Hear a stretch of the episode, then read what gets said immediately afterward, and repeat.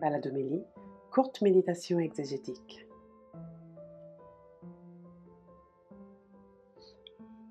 Bonjour, je suis le Père Éric Morin du service biblique Évangile et Vie. Je suis euh, heureux de vous retrouver au cœur de cette semaine sainte que je vous souhaite à tous euh, pleine de force et de grâce, paisible si possible, près du Seigneur Jésus, je vous propose quelques minutes de réflexion à partir des textes que vont nous offrir euh, les liturgies des jours saints, et pour cet enregistrement, euh, celui du jeudi saint, euh, la célébration de la mémoire de la scène du Seigneur. On nous propose de revenir avec le texte du livre de l'Exode à la Pâque des Juifs, au rituel de la Pâque juive que célébra le Seigneur Jésus, que célèbrent encore nos frères juifs, on nous présente les dispositifs qu'il faut faire pour que cette fête familiale, hein, on se retrouve par famille, soit vraiment le mémorial de la sortie d'Égypte. La fête existait peut-être déjà auparavant, c'était vraisemblablement une fête de pasteurs qui euh, au moment où les brebis allaient mettre bas, euh, sacrifiaient un agneau d'un an de la portée de, l'année dernière pour euh, demander la bénédiction de la divinité. Et cela se faisait à la première pleine lune de printemps, qui est un moment bien particulier où le soleil se couche quand la lune se lève et réciproquement, et c'est donc symboliquement une nuit sans nuit. Bon, justement, c'est une nuit de pleine lune, c'est une nuit sans nuit, puisqu'elle est toujours illuminée par la pleine lune.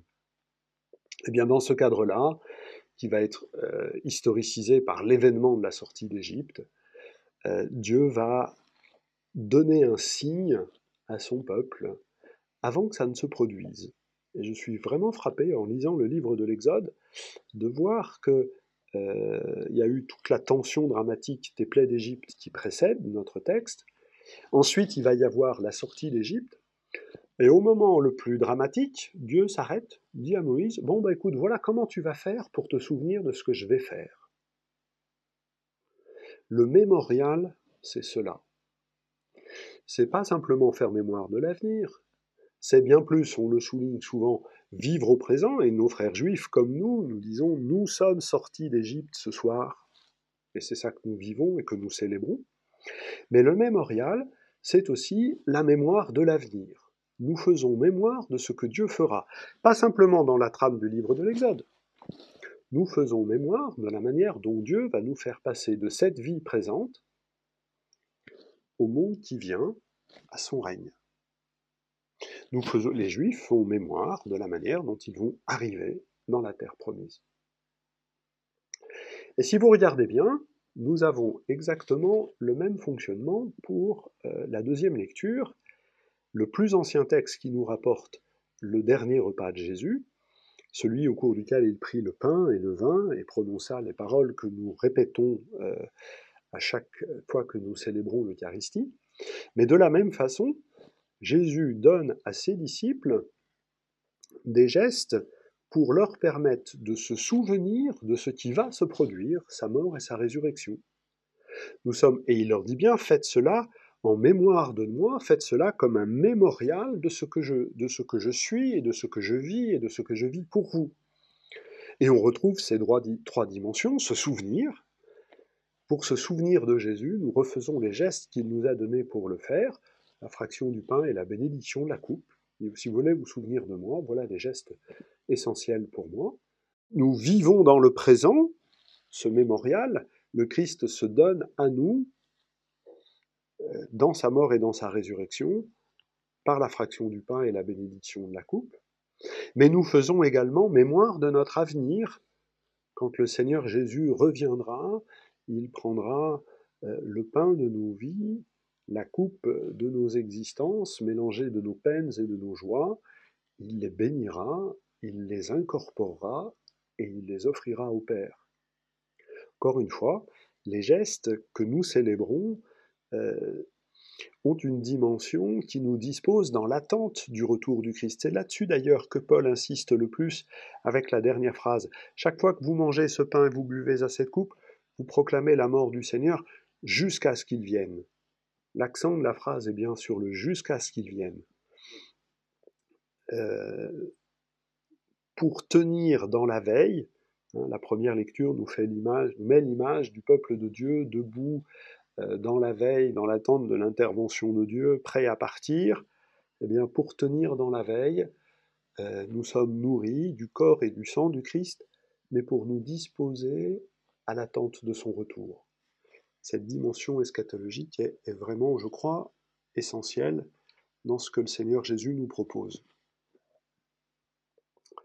L'Évangile nous donne un autre témoignage, non pas contradictoire, mais différent, du dernier repas de Jésus, euh, qui commença donc par ce lavement des pieds de ses disciples, avec Simon-Pierre qui résiste, et puis qui finalement réussit à comprendre euh, ce que Jésus fait pour lui. Ce geste du lavement des pieds, ce sont des gestes d'accueil. C'est effectivement le travail d'un esclave, souvent d'un serviteur, d'accueillir les hôtes de son maître en leur lavant les pieds. Jésus prend la dernière place, comme nous le célébrions dimanche dernier avec la, deuxième lecture, il a pris la condition de serviteur, la condition d'esclave, il s'est abaissé. Si on garde en mémoire ce que nous venons de partager avec euh, la deuxième lecture, comment nous accueillera-t-il dans le règne de Dieu, assis sur son trône Plus vraisemblablement en s'abaissant, en se mettant à nos genoux, en nous lavant les pieds pour euh, les soigner après cette longue route et nous permettre d'entrer ainsi dans le royaume. Le lavement des pieds est lui aussi une prophétie de l'accueil qui nous est réservé dans le royaume. Et Jésus nous demande de faire autant. Ainsi, vous devez vous laver les pieds les uns aux autres. Le service fraternel est lui aussi un mémorial de la mort et de la résurrection de Jésus. Dans euh, ce, l'humble service du frère, quelle que soit la forme qu'il prend, et on ne peut pas le savoir parce que le service, c'est de faire ce que l'autre a besoin, ce que, ce que l'autre attend. Dans cette mise à disposition à l'égard du frère, nous faisons mémoire de Jésus qui est descendu au plus bas pour rejoindre les plus humiliés, les plus bas, et les relever un par un et les faire rentrer dans le royaume.